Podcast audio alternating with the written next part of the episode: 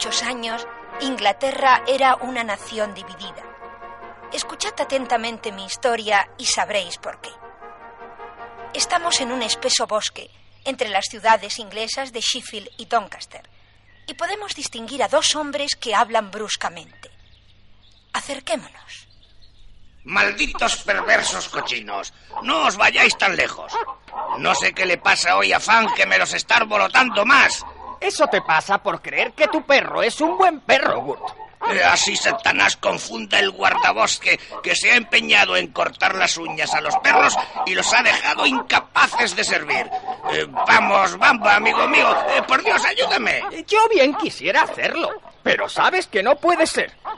Puedo estropearme este bonito traje que mi amo me compró para que lo lleve en sus fiestas. Lo que ocurre es que no quieres ayudarme y nuestro amo me matará. Eh, Déjalo suelto. Que si caen en poder de los soldados o de los salteadores de caminos, los veremos convertidos en normandos muertos y nuestro amo te premiará. ¿Cómo en normandos muertos? Eh, ¿Cómo se llama en nuestro idioma sajón esos animales que cuidas? Eh, ¿Cerdos? ¿Es que no lo sabes? Bien, eso cuando están vivos. Pero al matarlos, los nombramos con la palabra normanda tocinos. De manera que una vez muertos, normandos son. Mala espada te mate. Tú bromeando mientras yo me esfuerzo en recogerlos. Y la tormenta se acerca. Sé buen amigo y, y ayúdame a llevarlos al castillo, anda. Protestando y entreteniéndose a cada paso, Bamba comenzó a andar hacia el castillo, acompañado del fiel Fangs y seguido de la piara de cerdos y del porquerizo Gurt, que intentaba que no se marchase ninguno. Iban tan despacio que una comitiva de jinetes les dio al poco tiempo alcance y se paró junto a ellos. Hijos míos, habrá por estas cercanías algún buen hombre que quiera dar hospitalidad por amor de Dios y de su Santa Madre Iglesia a dos de sus más humildes siervos y sus acompañantes. Mi compañero, el caballero Brian, viene de Tierra Santa y está muy cansado de luchar contra los infieles. Eh, Si sus reverencias quieren buena cena y mullidas camas, están cerca del castillo de Cedric el Sajón. Pero si desean seguir el camino de la penitencia, al otro lado de esta pradera está la ermita de un piadoso anacoreta, que gustosamente les ofrecerá pan, agua y un lugar donde reposar, y el abrigo de sus oraciones. Bruto. La hospitalidad ha de pedirse a los fieles para que así puedan hacer una buena obra. Eh, ¿Dónde, dónde está el castillo de ese Codric? Eh, Cedric, señor, eh, Cedric, eh, se halla a dos leguas por este camino, pero, pero deberán darse prisa porque se acuesta muy temprano. Vamos, basta de insolencias. Si está acostado, se levantará para recibir a un noble caballero templario que viene de combatir a los sarracenos. Y además, es normando. y a buen trote se alejaron de allí. Cuando llegaron ante el castillo de Cedric, ¿Qué es lo que sucede? Señor, el prior Aymer y el buen caballero normando Brian de Bois Gilbert, comendador de la valiente orden de los caballeros templarios, acompañados de un pequeño séquito, solicitan hospitalidad y albergue para esta noche. ¡Qué fastidio! Normandos los dos.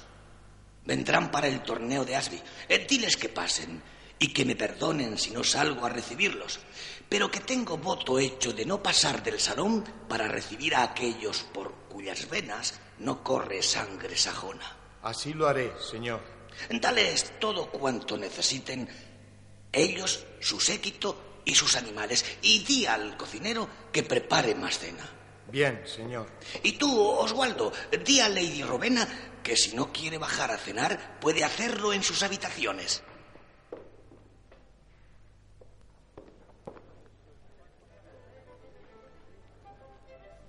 Tomad asiento, nobles caballeros. La cena nos aguarda. Eh, gracias, noble Cedric. Con vuestra hospitalidad hacéis honor a la sangre inglesa. Hago honor a la sangre sajona que corre por mis venas. Y que reconoceréis, no puede compararse a la noble sangre normanda. Mm, No, por cierto, eh, más antiguo y más noble es el linaje de un sajón, aunque más brusco y menos refinado. Y más fidelidad sabe guardar a su señor natural. ¿Estáis insinuando? Eh, por favor, caballeros, eh, gocemos de la cena con calma. Y dejad toda discusión. Vos, Brian, sobrado tiempo tendréis pasado mañana en el torneo de mostrar vuestra nobleza y valor. ¿Acudiréis allá, Cedric? Aún no lo he decidido. Nos gustará veros junto a vuestra linda hijada, Lady Rowena. Cuando iba a dar comienzo la cena, el mayordomo, alzando la vara, anunció a Lady Rowena. Lady Rowena. En verdad que es linda. Pero ¿por qué os cubrís el rostro? ¿Os he ofendido? Eh, no están acostumbradas nuestras doncellas sajonas a recibir las miradas de extraños. El prior, tratando de evitar la discusión, intervino suavizando la situación. La señorita Rowena nos castiga a todos cuando solo mi amigo es culpable. Comencemos la cena, señores. Alzo mi copa de este buen vino a vuestra salud y a la de los que os acompañan. Yo brindo a la salud de vuestra gentil Lady Rowena, de la que me considero ya vasallo. Yo os asuelvo de vuestro vasallaje. Señor, un peregrino solicita posada para esta noche. Eh, que pase, sea quien sea.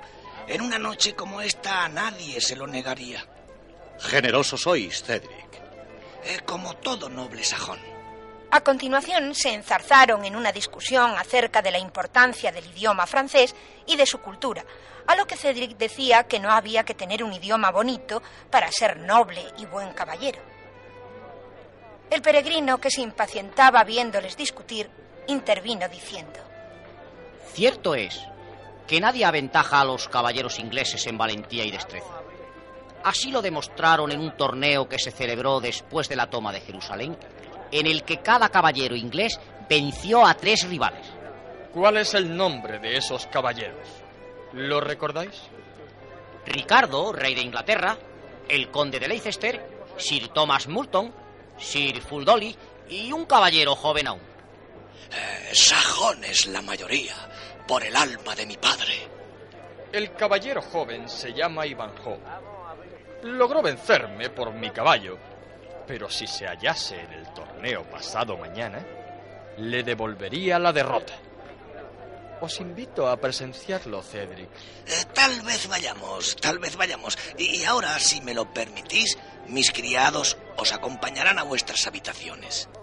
Y llegó el día del torneo. Pero antes de que veamos lo que en él sucedió, permitidme que os cuente una cosa. Inglaterra había sido anglosajona durante mucho tiempo. De aquí viene su nombre, Inglaterra, tierra de los anglos. Después aparecieron los normandos que venían del norte de Francia y se apoderaron de la mayoría del territorio. Su única preocupación era la de enriquecerse, sin ocuparse en absoluto de sus súbditos. Hablaban francés y eran de costumbres más refinadas. Los normandos y los sajones vivieron en continuas luchas hasta que un rey, Ricardo I, llamado por sus súbditos Ricardo Corazón de León, logró unirlos, acabando con los privilegios normandos y respetando las costumbres de todos. Cuando sucede nuestra historia, nos encontramos en Inglaterra. Ricardo está en las cruzadas y en su lugar su hermano Juan sin tierra, que favorece enormemente a los normandos, despreciando a los sajones. Como os decía, en el torneo, el príncipe Juan sin tierra, ricamente vestido y con un halcón en la mano, hizo acto de presencia seguido de un lujoso séquito. Vio a Isaac el hebreo y se dirigió a él. ¿Quién es esa joven, Isaac? Es mi hija Rebeca, señor. Pues tenga tu hija el lugar que le corresponde por su hermosura. Villanos sajones, estrechaos y haced sitio al príncipe de los usureros y a su hija. Pues solo entre vosotros estará bien, ya que no puede acercarse a los nobles normandos. Tan injuriosa ofensa, dirigida a Cedric y a los suyos, hizo que el noble Athelstein, descendiente del último monarca sajón, mirara al príncipe sin obedecerle. ¿El bajo sajón está dormido o quiere desobedecerme? Pínzale con la lanza, Bracy. Mirad a Cedric. Ha hecho saltar con su espada la lanza de Bracy. ¿Quién impedirá que el judío y su hija se sienten en la galería? Yo, señor. y sacando un jamón que llevaba bajo el vestido, hizo retroceder al judío ante la carne abominable para su tribu y sentarse en otro sitio. Todos rieron la ocurrencia del bufón, incluso el príncipe, evitándose así el conflicto. Bien hecho. Hacedle sitio en el banco inferior, pues el vencido y el vencedor no pueden estar juntos. Y que comience el torneo. Se hicieron los preparativos, se repartió el campo, las lanzas se cruzaron y a lo largo de siete encuentros quedaron unos vencidos y otros vencedores. Ya todos daban como vencedor absoluto al caballero Brian cuando un nuevo campeón, todo cubierto, se presentó y tocó con su lanza el escudo del templario, retándolo a muerte. Insolente. ¿Estáis dispuesto a exponer vuestra vida? Estoy dispuesto a arrancárosla a vos. En tal caso, ocupad vuestro puesto y despedíos del sol. Cuidad de vos mismo y cambiad de caballo y de lanza, porque lo necesitaréis. Veamos si tanta arrogancia no queda por los suelos. Ocuparon sus puestos. Se lanzaron uno contra otro. Chocaron las lanzas contra los cuerpos con violento golpe. Estuvieron a punto de caer, pero se recuperaron. Volvieron a sus puestos y durante tres o cuatro embestidas probaron su fortaleza hasta que el caballero desconocido hizo rodar por los suelos a Brian de Bois Gilbert, quien lleno de rabia abandonó el lugar.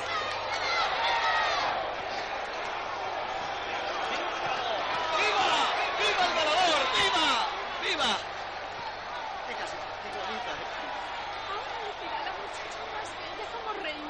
¡Viva el ganador! Aquí tenéis la ¡Viva! diadema. ¡Viva! Hay muchas nobles damas que la merecen. Escoged a la que sea más de vuestro agrado como reina de la belleza. El caballero desconocido, pasando ante todas las tribunas de las damas normandas, se detuvo finalmente ante la de Lady Rowena y dejó la diadema a sus pies. Eh, ha elegido una sajona. Al príncipe no le ha gustado. ¿Qué le va a gustar al príncipe? ¡Viva Lady Rowena! ¡Viva, Al día siguiente proseguían las fiestas. Se reunió gran cantidad de gente con el fin de presenciar el nuevo torneo y un concurso anunciado de arqueros. Todos estaban deseosos de ver de nuevo al caballero desconocido. Todos, menos los caballeros normandos. Hoy no ha de ganar ese caballero. ¿No crees, Sir Brian? Debe ser un perro sajón. No, no ha de ganar. Bien, frente de buey. Unámonos todos contra él. ¡Sí! ¡Sí! ¡Eso! ¡Sí! Comenzó el torneo en el que poco a poco los dos bandos se fueron quedando sin hombres. Al final, el caballero desconocido parecía sin fuerzas y era acosado por varios caballeros normandos. Parecía que iba a caer cuando un caballero de su bando, vestido de negro y también desconocido, arremetió contra los normandos y entre los dos vencieron el combate. ¡Ha vuelto a ganar! ¡Que reviva la corona de vencedor! ¡Ha vuelto a ganar! Bien, eres el vencedor. Pero no puedo dar la corona a un desconocido. ¡Descúbrete! ¡Es Iván Juárez! ¡Eh! ¡Sí, es él! ¡Sí! ¡Iván Juárez! ¡Es ¡Está Iván! Juárez! ¡Está herido! ¡Está herido! ¡Sí, ¡Es sí! ¡Iván Juárez! ¡Sí! Mi hijo. Tenía que ser él. Os ofrezco mi victoria, Lady Rowena. Lo conseguí solo por vos. No te acerques a ella, mal hijo. No es buen sajón el que se marchó a combatir con un rey normando. El rey Ricardo quiere que todos seamos ingleses. Que todos podamos vivir en paz. Y que no existan privilegios. Todos los normandos son iguales. Te habrá engañado. No, padre. Él es sincero y es un buen rey. Si piensas así, sigue con él. Pero olvídate de que soy tu padre. Se ha desmayado. Y el otro caballero, el caballero negro. Con su ayuda venció. ¡Oh! Ha desaparecido. Ah, Ivanhoe, algún día me las pagarás. Yo, Brian de Bois Gilbert, lo prometo. Iré a cuidarle. No, no admitiré conmigo a un hijo desobediente. Volvamos a casa, Rowena. Perdonadle, señor. No, no es un buen hijo. No es un buen sajón. Olvídale, Robena. No podré. Después de finalizado el torneo, se retiraron todos. Los sajones alegres por la victoria de un sajón. Los caballeros normandos planeando su venganza. ¿Qué había sido de Ivanhoe? Solo Rebeca, la judía, se apiadó de él. Padre, hemos de ayudar a ese caballero. Todos le abandonan.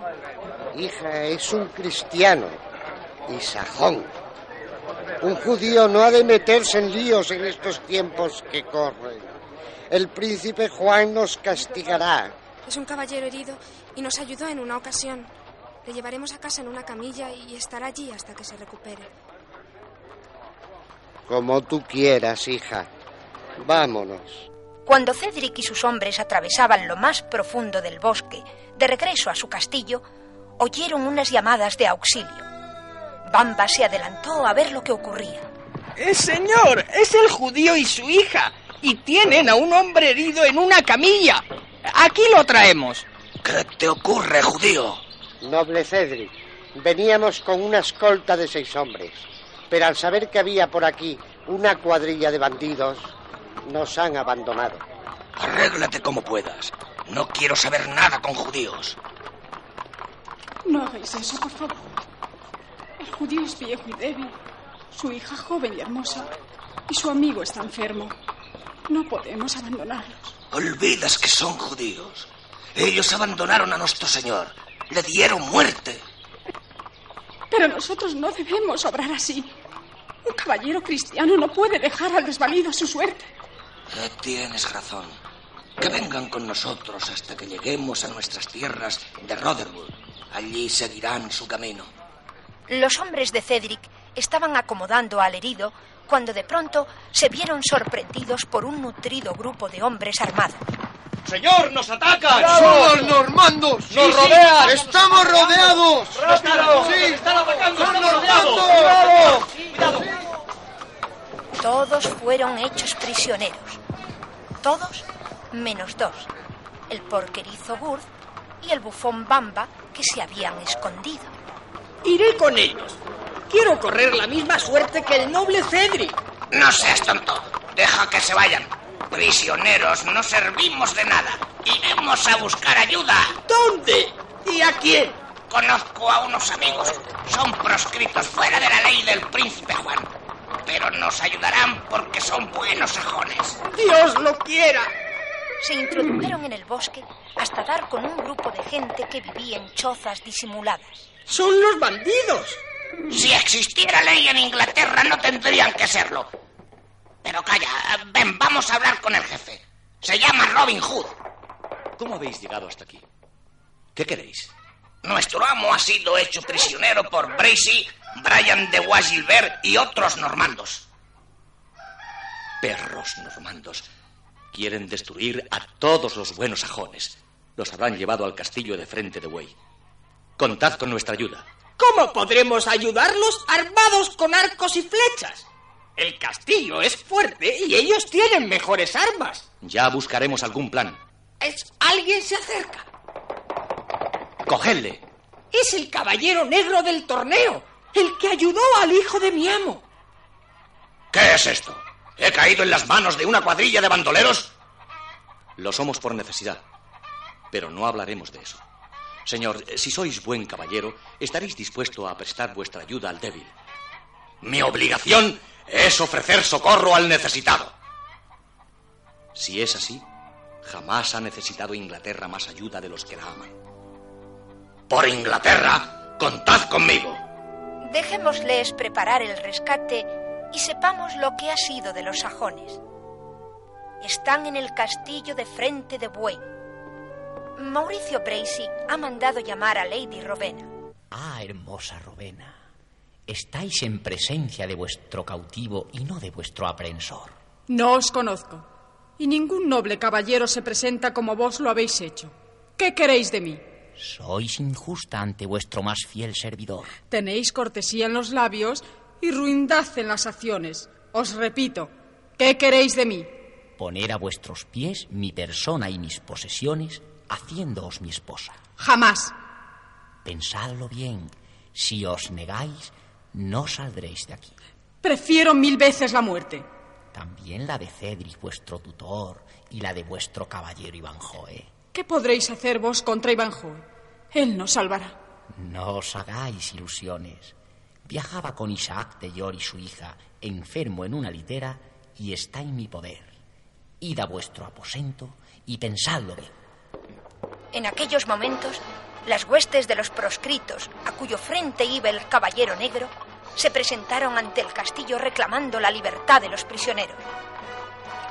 Pero el castillo es fuerte y los defensores están mejor equipados que los atacantes.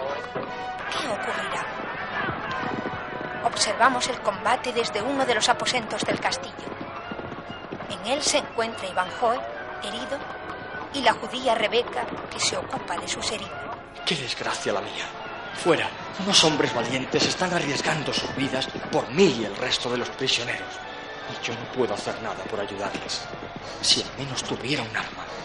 Pero es inútil. Me faltan las fuerzas. No os mováis tanto o se abrirán vuestras heridas. Yo me pondré al lado de la ventana y os iré diciendo lo que ocurre. Tened cuidado, porque cada ventana será un blanco para los arqueros.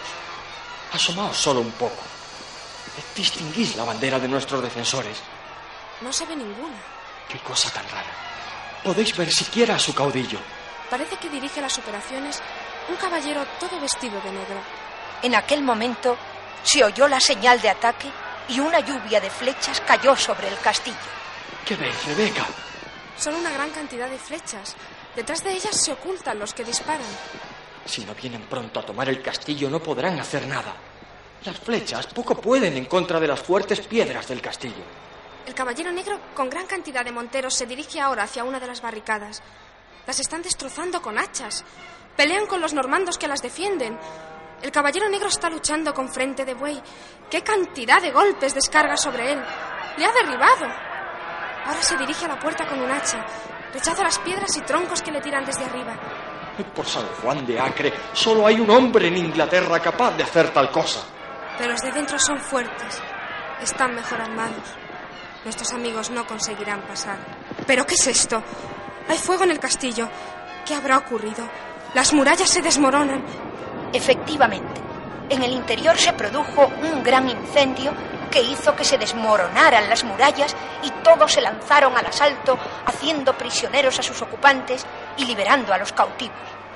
Solo uno pudo escapar, Brian de Bois Gilbert, que se llevó como rehén a Rebeca, la hija del judío. El caballero templario cabalgó durante horas hasta llegar al monasterio del Temple.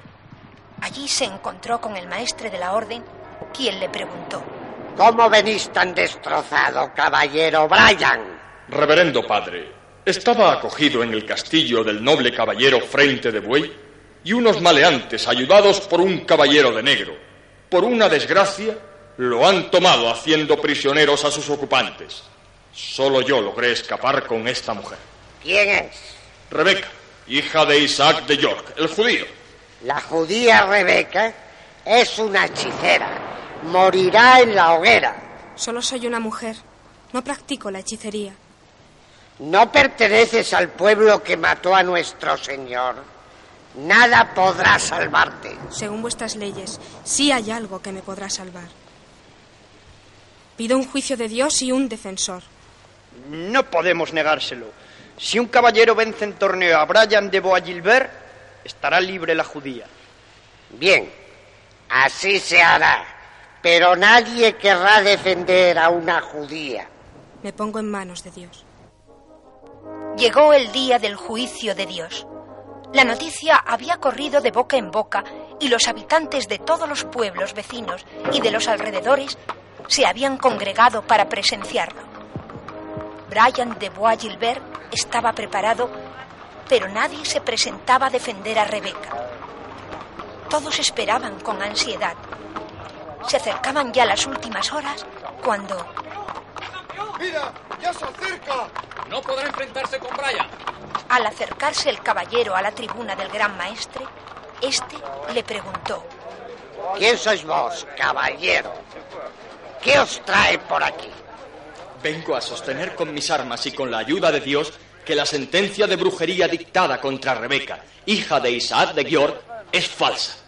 Primero tenéis que demostrar que sois caballero y de noble linaje. Se levantó el caballero la visera de su yelmo y dijo, Soy Bifredo de Ivanhoe. Al oír esto, el caballero Brian, con voz trémula, le interpeló. No seré yo quien combata contra vos. ¿Tenéis miedo, Brian? Recordad que ya os he vencido en dos ocasiones. Aún no estáis repuesto de vuestras heridas y traéis un caballo fatigado. Reponed vuestras fuerzas y en otra ocasión recibiréis una lección de mi mano. Preocupaos de vos mismo. Insolente. Hoy perderéis la vida. Basta de discusiones. Caballeros, ocupad vuestros puestos. Dios dará la razón al vencedor. Se dividió el campo. Los caballeros ocuparon sus puestos, un frente al otro. Bajaron las viseras de sus yelmos, recogieron sus lanzas, se prepararon al combate, se lanzaron al galope uno contra otro y... ¡Qué golpe tan terrible! El caballero Brian ha caído del caballo. ¡No se levanta! ¡No se levanta! Uno de los jueces del torneo se acercó al caballero caído y... Está muerto. No tiene ninguna herida, pero está muerto. ¡Ha vencido el caballero de Ivanhoe!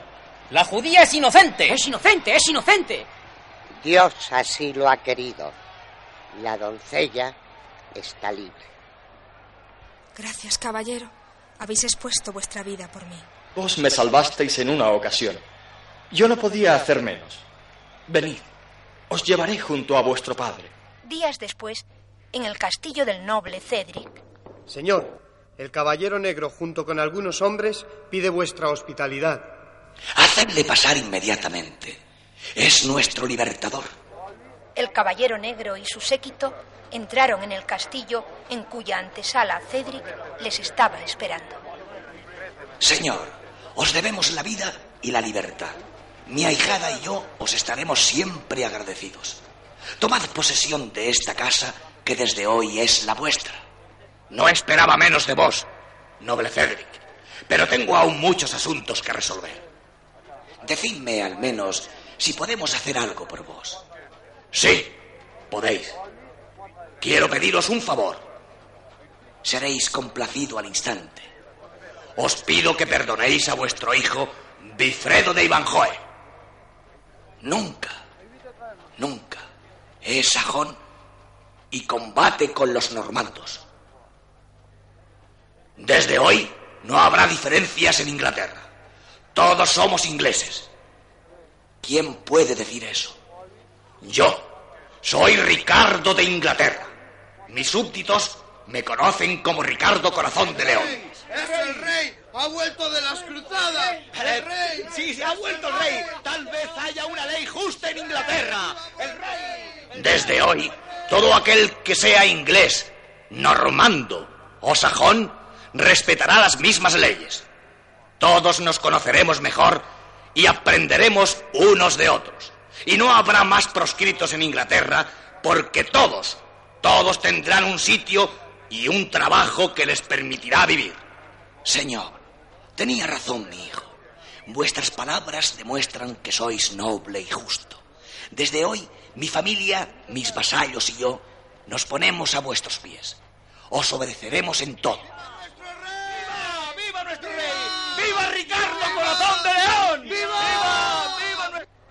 Ivanhoe se acercó a su padre. Padre, ¿me dais vuestro perdón? Te perdono. Has sabido escoger bien a tu señor. Ven a mis brazos, hijo. Gracias, padre. Lo ha perdonado. Gracias a Dios. A continuación, Ivanhoe se dirigió al rey. Señor, hoy es un día de felicidad para mí, gracias a vos. Por tu lealtad y tu valor, lo mereces. Solo una cosa me falta para ser dichoso. Yo te la concedo. Di qué es. Quería pediros que consintáis en mi matrimonio con Lady Rowena. ¿Vos lo queréis así, Lady Rowena? Sí, señor. Entonces yo seré padrino de vuestras bodas. Gracias, Señor, por el honor que me concedéis. Siempre seremos vuestros vasallos más fieles. ¡Viva! ¡Viva Ivanhoe! ¡Viva! ¡Viva Lady Clovero! ¡Viva! ¡Viva! ¡Viva! ¡Viva el rey! ¡Viva!